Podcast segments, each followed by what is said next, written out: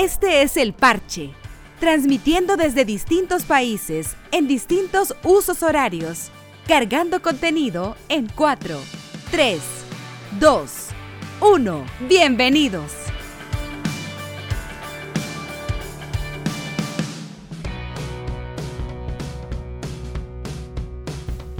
Hola amigos, bienvenidos. Este es El Parche, el podcast dedicado al mundo de los videojuegos y yo estoy desde San Salvador, El Salvador. Mi nombre es Caluca y tengo el gustazo de darle la bienvenida a Juan Pablo Chiquis a este podcast que está debajo de un gran frío en Seattle. Chiqui, ¿cómo estás?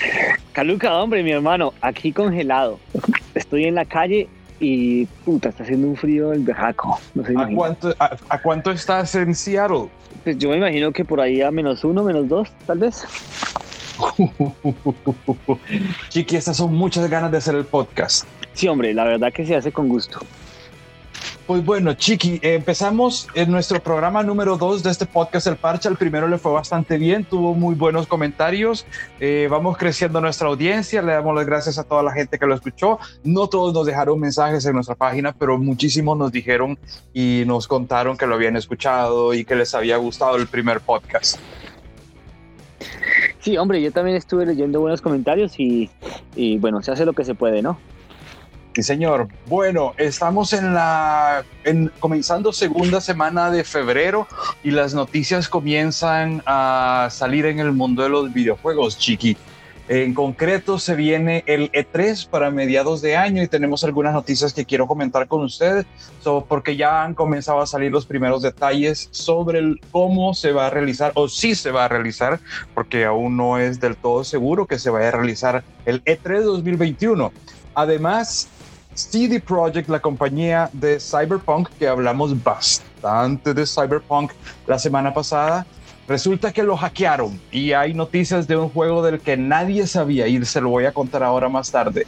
Y la tercera noticia que le quiero comentar ahora, Chiqui, es que Ubisoft, que también hablamos de Ubisoft la semana pasada, eh, ellos son los creadores de los juegos de Assassin's Creed y Valhalla les ha hecho a ellos tener un trimestre fuera de lo normal. Bueno, hombre, démosle. Yo, la verdad, me interesa mucho saber qué va a pasar con el E3. Este año hizo mucha falta. Bueno, el año pasado eh, hizo mucha falta. Eh, a ver, llevarlo por internet no fue lo mismo. Eh, lógicamente, los americanos saben cómo dar un espectáculo, pero pues nos cogió a todos lo de la pandemia con los pantalones un poco abajo y, bueno, pues el, el E3 se vio también bien afectado. ¿Qué va a pasar este año, Caluca? Chiqui, resulta que la expectativa que usted tiene, bueno, usted estuvo en un E3, ¿cierto? Yo estuve en varios. Cuando, cuando trabajaba en Sony, ellos nos daban eh, entradas para los pases de, pues, los pases de cortesía para la gente que trabaja en la industria en California. Y, bueno, pues tuve la oportunidad de, de, ir a varios E3. No, no recuerdo bien cuántos fue, como tres o cuatro. Eh, la verdad es un evento muy bueno. Eh, bueno, una locura, chiqui. Además, gente en cosplay, eh, juegos nuevos por todos lados, presentaciones cada cuatro horas. O sea, una locura. Sí, hombre, bueno, como uno como trabajador tampoco lo disfruta tanto porque uno va a trabajar. Eh, sin embargo, si usted tiene uno de los pases que nos daban a nosotros eh, como cortesía, la pasa increíble porque usted tiene acceso a probar los juegos antes que todo el mundo, eh, puede hablar con los creadores de los juegos también, no sé, está muy bien, la verdad, es un, es un evento increíble. Pues bueno, Chiqui, le cuento que para este año a pesar de que ya en anteriores oportunidades compañías como Sony y Activision habían declinado participar en el E3 y el show ya no era lo mismo. También después de algunas presentaciones de Microsoft y de Xbox que no estuvieron como del todo bien montadas, pues E3 había perdido un poco de volumen, sí, pero aún así es el, el, evento central del mundo de, de, los videojuegos. Y el año pasado, como usted muy bien lo dijo, por la pandemia se tuvo que suspender. Bueno, más que suspender, se tuvo que pasar a un formato digital.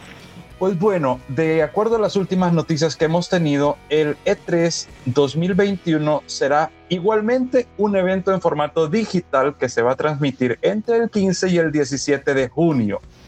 cada día supuestamente va a estar conformado por horas de contenido, 12 horas en concreto, desde 9 de la mañana hasta 9 de la noche. Esto es eh, la, la, hora central, ¿no?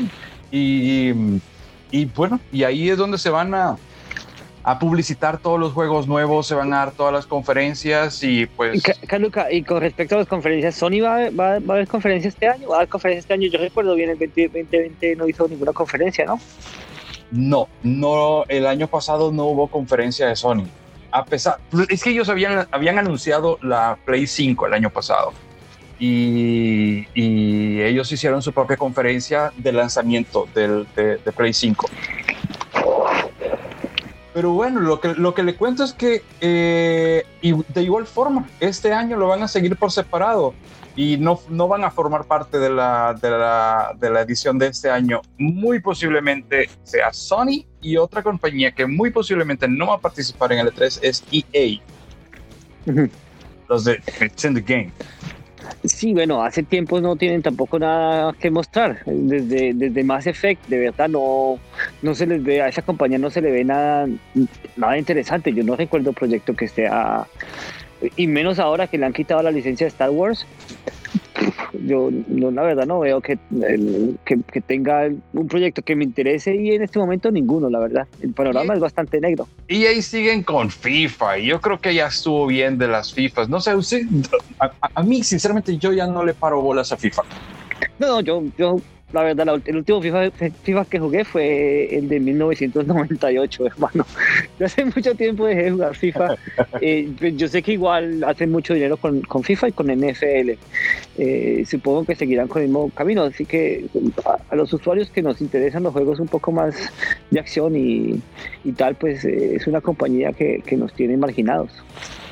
Sí, ah, yo, yo, yo, pienso exactamente igual. O sea, el, el único aliciente que estaba habiendo de, de, por qué un gamer puede comprar un juego de FIFA era, era las mecánicas nuevas que incluían en cada juego, pero llega un momento en que ya no puedes innovar mucho más de que hacer la chilena, la palomita, la no sé qué, ya no, no puedes hacer más. Y el, el, hecho de que las alineaciones de los equipos se vayan actualizando cada año, pues eso lo puedes solucionar con un parche. Sí, bueno, y en realidad pues eh, tampoco los deja muy bien el, el hecho que traten de, de, exprimir tanto el jugo de, de, de, la licencia y cobrarle al jugador, a los players por absolutamente todo, ¿no? Eh, por la camiseta, están vendiendo camisetas, pues es que es increíble eh, la forma en como EA está exprimiendo la licencia, no la verdad es que no dan ganas, no dan ganas de invertir más dinero en esa compañía. Es decir, es la opinión personal, pues. Claro, y, y, además las portadas, yo te juro que llegó un momento durante la década pasada en que me aburrí de ver una portada de Messi, una de Cristiano, una de Messi, una de Cristiano, y, y, sí. de ahí no salís. y eso que a usted le gusta el fútbol, a, a, uno que no le gusta de mucho, tiene cero interés. La verdad es que para mí los juegos, los juegos de fútbol eran muy chévere para, para, para estar con los amigos y tal, pero pues en esta época que uno no puede ir a visitar a nadie, no sé, sentarse uno en la casa a jugar virtualmente con alguien a distancia no, no es lo mismo. No, no es lo mismo. Ha, ha, perdido mucho gusto, mucho, mucho sentido. No es lo mismo, el, el, el, el, sofá se puede utilizar ahora para otras cosas. Sí, sí, por supuesto. Bueno, bueno Negro, ¿qué, ¿qué, más noticias sí, tiene, hombre? Sí, siguiente noticia. Ubisoft celebró, gracias a Assassin's Creed Valhalla, el trimestre más lucrativo de su historia, según su último reporte financiero. Entonces, si se recuerda que hablamos de estos, eh, de Assassin's Creed en el, en el, en el podcast pasado, contando sí, claro. que, que, estaban en oferta, que Origins y, y, y Odyssey eh, estaban, en, estaban en oferta en la PlayStation Store. Pues bueno, eh, Valhalla eh, también estaba rebajado, estaba más o menos por los 65 dólares, un juego que originalmente estaba como en 75, 80 dólares. Pues bueno, la temporada navideña, sobre todo, y el lanzamiento reciente del juego, ha hecho que Ubisoft reporte las mejores ventas de su historia. ¿Usted se recuerda, Chiqui, algún juego de, de, de Ubisoft? Y, y yo tengo varios juegos en mente de, desde El Príncipe de Persia, por decirle, por decirle algo eh, que recuerdo. O sea, hay juegos triple A que hacer películas. Pues bueno, esta compañía con estos, con estos juegos ha hecho la, el mejor trimestre de su historia. Bueno, no me extraña tampoco para nada. La gente está pegada en sus casas y los Assassin's Creed, se quiera o no, son juegos enormes que dan horas y horas de diversión. A mí me gustan mucho a mí me parecen muy entretenidos, la verdad. A veces se vuelve repetitivo, que las misiones son repetitivas, pero les hacen un mundo tan interesante. Eh, eh, a mí el de Egipto, que fue el último que jugué, no, no he jugado todavía el de Grecia, lo, compré, pero no lo he jugado. Me pareció un juego muy entretenido, la pasé muy bien eh, andando, la cantidad de detalles es increíble. las ciudades, cómo las recrean. Es más, me parece, me parece incluso una muy buena herramienta educativa. Eh, eh, la manera como explican cómo las ciudades están hechas, cómo fueron construidas, la historia de cada ciudad, a mí me pareció alucinante. La verdad, un trabajo excelente. increíble. Yo estoy jugando, concretamente, estoy jugando Odyssey, el de Grecia, con mi hija, con mi hija menor y a mí me sirve para irle contando cosas y para irle diciendo, sí, mira esto que hay en el otro lado del mundo y, esto, y esto sucedió y este personaje en realidad existió. Son buenísimos, son buenísimos, a mí me encanta. Pero ¿sabe qué es una, Muy una, una, cosa interesante que a mí me gustaría comentar con usted, Chiqui? Es, eh, son los juegos RPG los juegos más populares, es lo que la gente más juega. No hablemos del mainstream de que está jugando eh, Among Us o, cual, o no estos o, Pokémon. No, no, no, no, no. Hablemos del juego que tenés que tener un control en la mano, tenés que encender el televisor y tenés que sentarte enfrente de una computadora y jugar. ¿Son los RPG los juegos más adictivos? En mi caso, sí, pero porque me gusta el RPG. La verdad es que las ventas millonarias de juegos eh, siempre están como atadas a RPG.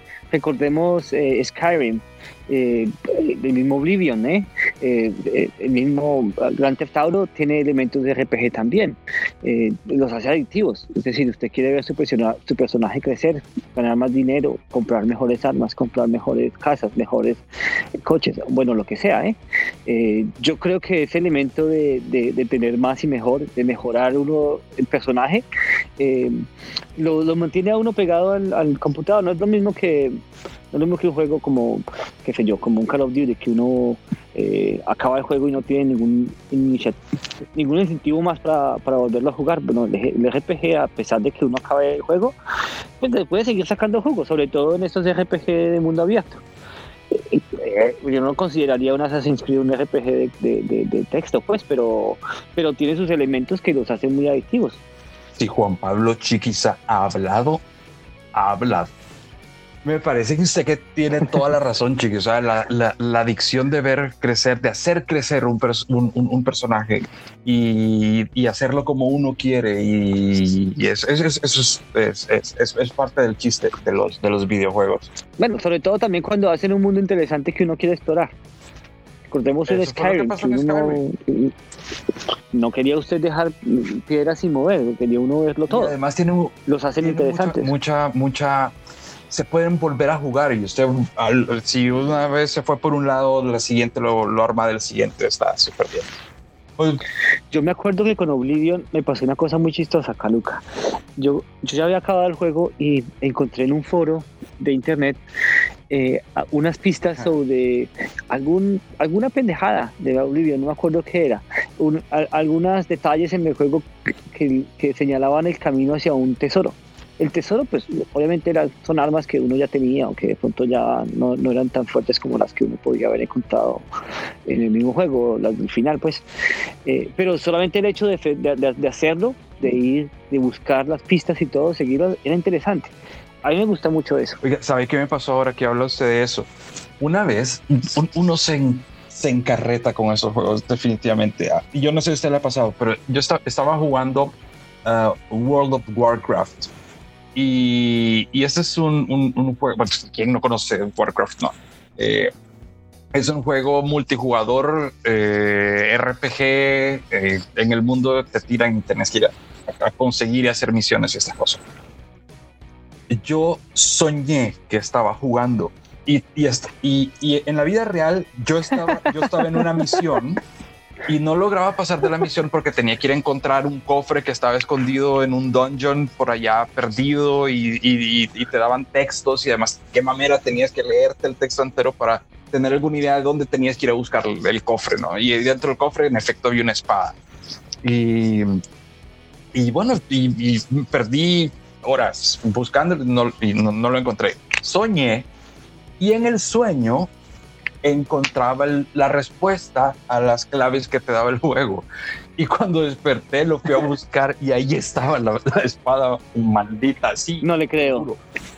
te lo juro, ahí estaba. Era un, era un don bueno. perdido como de tres continentes de donde yo estaba. No, pero una vaina loquísima. Usted, usted estaba muy metido. Eso, eso es lo que tienen los RPG, chiqui.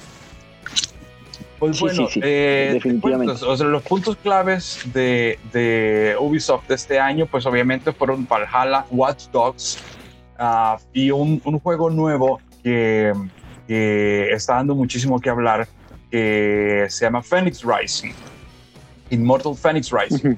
Eh, pero obviamente la, joya de la corona es Assassin's Creed Valhalla. Y al, principio yo te comenté algunos juegos importantes de Ubisoft y se me olvidó quizás los más importantes ah, antes de Assassin's Creed, eh, Far Cry. Sí, eh, Far Cry también tiene ese elemento de exploración y también un poco de RPG. bueno, me parecen juegos muy, muy buenos, pero la verdad se vuelven muy repetitivos a mi gusto. Y como que lo juega uno, juega usted uno, ya los ha jugado todos. Yo, tenía muchas eh, ganas de jugar el, el, quiero ver, ¿fue el 4 o fue el 5? Eh, que me lo compré para la Navidad pasada. Fue el 5. Tenía muchas ganas porque me parece muy chévere la, la, la, ambientación en la zona norte de Estados Unidos, la zona montañosa, pinos y todo, y, todo eso. Entonces yo, yo quería jugar ese juego. Pero me, me, me, pasó una cosa que, que la, la, historia me pareció brutal, pero siento que las armas, mm, muy pronto en el juego, yo pude obtener las armas top del juego y ya de ahí no hubo ninguna motivación para continuar jugando, porque lo que te motiva a ti jugando es siempre conseguir un, un arma mejor. Y en este caso yo sentí que antes de llegar a la mitad del juego yo ya tenía el top de armas y ya no había ningún tipo de motivación de seguir jugando. Sí, yo lo acabé por la misión principal, sinceramente, pero una vez conseguido el helicóptero, usted se puede bajar el juego entero montado en el helicóptero. En el helicóptero, en el avión, en el consigue lo que es, es, muy fácil. No, hace falta un poco más ese, falta, falta un poco ese reto, exacto. ¿no? Eh, que le pone, por ejemplo, un, Fallout. Un Fallout usted le pone un reto increíble, que, que de verdad uno no puede entrar a zonas porque uno no, está bien armado, no tiene cómo. Eh, le toca subir el personaje hasta, hasta, hasta poder llegar a esa zona. Eh, no tiene eso. Uno puede entrar a cualquier lado como quiera y, ah, como usted dice, desde el principio del juego y, la verdad le quita a uno motivos y ganas de seguirlo. Yo no, yo no acabé por la misión principal porque me pareció también, como usted lo dice, Caluca, a mí también me parecía muy interesante la ambientación, eh, pero, pero a partir de ahí ya no, la verdad no, no, no lo encontré así muy interesante que digamos. Es, este juego así sin más, Uno más y, lástima porque tenía, tenía, tenía potencial. Pero bueno, Carluca, antes de terminar el podcast de hoy, le quiero comentar un juego que estoy que empecé ayer. Se llama Yakuza 0. Oiga, pero este no es el RPG chino. Hombre, es japonés, es de Sega. Es un RPG de Sega, pero es, eh, haga usted de cuenta, haga usted de cuenta un, un Grand Theft Auto que no es tan libre como Grand Theft Auto, al estilo puro japonés, de pronto con un, no sé, como con un Final Fantasy, una cosa así. O sea, es, es, una cosa de locos. Sobre todo porque se trata sobre los Yakuza, sobre el clan eh, japonés, sobre el grupo de delincuencia japonesa. Sí, exacto entonces hacen cosas de delincuentes. Eh, bueno, usted tiene a su cargo pues las discotecas o de pronto eh, las, salas de striptease, eh, las ventas de licor, todo esto pues que hacen las, mafias, ¿no? Pero, pero con un tono japonés que es, que es muy único, es muy gracioso. No es serio como el americano, de pronto un, un Testauro, eh, de verdad, el, mafioso es mafioso y es, es, gordo y es mal hablado y tal. No, el japonés es, es, es un personaje mucho, mucho más interesante, tiene muchas capas que uno no, no reconoce y que son muy graciosas. Eh, el juego en sí es bastante simple. Eh, digo, la jugabilidad en sí es bastante simple. Usted también tiene la, posibilidad de subir su personaje y de, mejorarlo ah, a medida que el juego va progresando. Eh, pero, pero lo que hace el juego tan único es, el, es como el humor japonés y, de verdad lo, lo, lo, lo, que representa de su país. está muy bien. Eh, es un juego como, como ningún otro y pues lo, recomiendo. La verdad me ha parecido muy, muy chévere. Es una historia divertida, unos personajes eh, de verdad interesantísimos y bueno, la jugabilidad es bastante simple, no, no, no se va a encontrar nada complicado, pero es efectiva y lo mantiene a uno entretenido. Lo único, la única pega, sí, es que tiene muchas eh, escenas pregrabadas y, y, bueno, le quita a uno el mando durante muchos minutos, pero, pero se justifica porque la historia lo vale. lo está jugando, Chiqui? Yo juego en Xbox One. O sea que se puede conseguir para, pues, para las consolas generación pasada y generación, y supongo que generación presente, ¿no? Sí, este juego está disponible en el, Game Pass. En el Game Pass están disponibles varios Yakuza. Sin embargo, yo investigué eh, porque me interesaba, bueno, tenía curiosidad por el juego y investigué y por todo lado encontré que uno tendría que empezar por el, por el, por el cero. Eh, hay, hay, Yakuza 1, 2, 3, 4 creo. Eh, según tengo entendido son distintos, pero hay una, hay una línea argumental más o menos eh, fija y pues empieza desde cero. Pues qué bueno, recomendado, ¿no? Sí, sí, recomendado. Si usted busca algo distinto, de verdad, algo único, Yakuza es, es el juego. Eh, cuando se, bueno, eh, a mí es que yo, es que me gusta mucho Doom y me gusta mucho Halo. Y, a veces no salgo de ahí, pero cuando salgo de verdad quiero experiencias únicas y este juego, este juego lo Usted siempre ha sido, bueno, quien me enseñó a mí los juegos de Final Fantasy fue usted, Chiqui. Yo no conocía Final Fantasy. Usted me enseñó Final Fantasy. Sí, usted me enseñó. ¿En serio? usted me enseñó Final Fantasy. Y el, y, y, y el primero que jugué fue el 8 pero usted estaba jugando el 7. Y recuerdo, recuerdo. Es que el 7 es increíble. Vamos a jugar el 7 y se me decía, no, hermano, las, las escenas cinematográficas de este, de este juego son brutales. Y eran brutales. O sea, para esa época, en el año 2000, en el cambio de milenio, era, era, una cosa brutal. Es que incluso hoy, Caluca, hermano, la, la, dirección artística de los Final Fantasy, sobre todo 7, 8, 10 y 9, son, son increíbles. Yo bueno, yo, yo jugué el Final Fantasy 13 y me pareció muy malo, me pareció pésimo. Los, los 7, 8, 9, 10 son, que son muy yo buenos. Empecé el 11, creo, y creo que y si no estoy mal, lo empecé en una Xbox 360 y, y no me pareció la gran cosa. ¿El 11 luego no es un RP? ¿No es una MMO? No, no, no, no. Entonces no fue el 11, fue el 12. Bueno, pero era, era, era uno que... Sí, había ser el... Eh, sí, ese es el 13, Caluca. El 13 es, una, es un horror. Es, es, un, es, una, es una dominación, la verdad. Es muy malo y desde el 13 yo ya no volví a parar bolas al, al, RPG japonés, le cogí un poco fastidio.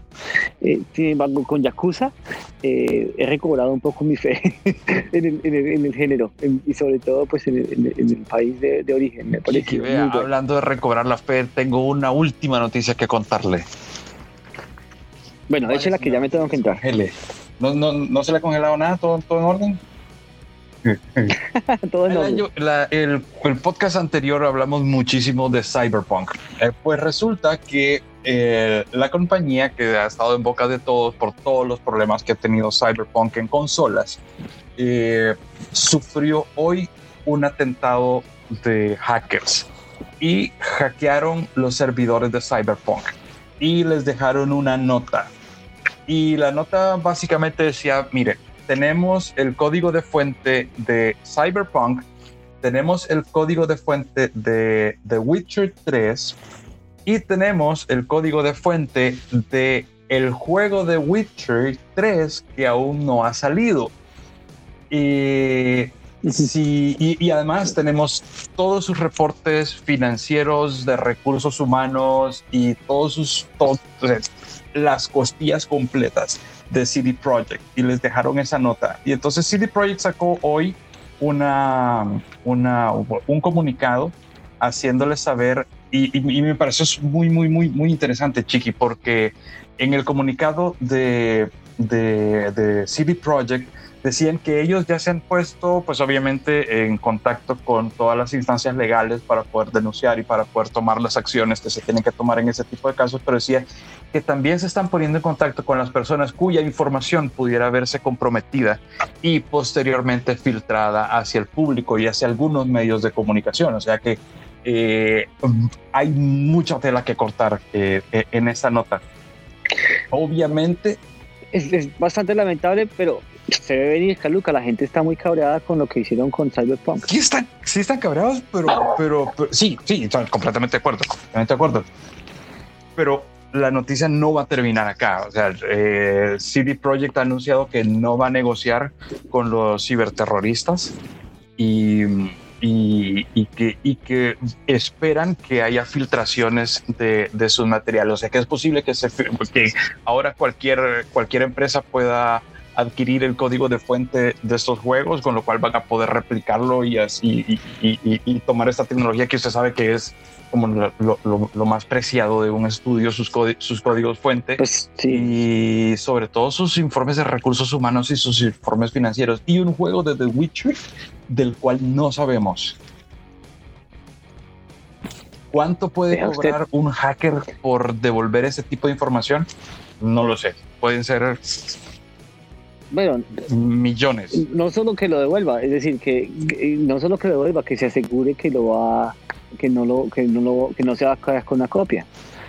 ¿Cómo, cómo, cómo se podrán asegurar pues de, eso, no? Ya, ya el estudio estaba en bastantes problemas cuando sus acciones se desplomaron. Después del último parches, las acciones volvieron a subir, pero aún así tenían varias demandas de parte de inversionistas que habían puesto plata para el desarrollo de, de Cyberpunk y que perdieron esa plata cuando las acciones se desplomaron. Entonces amenazaron al estudio con ponerlo, no lo amenazaron, pusieron las demandas. Pero eh, aparte de esto, el hecho de que toda esa información sea filtrada ah, en, Internet, pero la verdad, eso es una noticia de terror para cualquier estudio chiquito. Sí, sí, por supuesto, con, y pues con toda razón. lo que le tenía que contar. Ya puede, ya, ya, puede regresar a su casa, Chiqui. bueno, hombre, muchas gracias. Hermano, aquí nos vemos en ocho días, ¿no? Un abrazo, Chiqui. Un abrazo. nos vemos. Hasta pronto.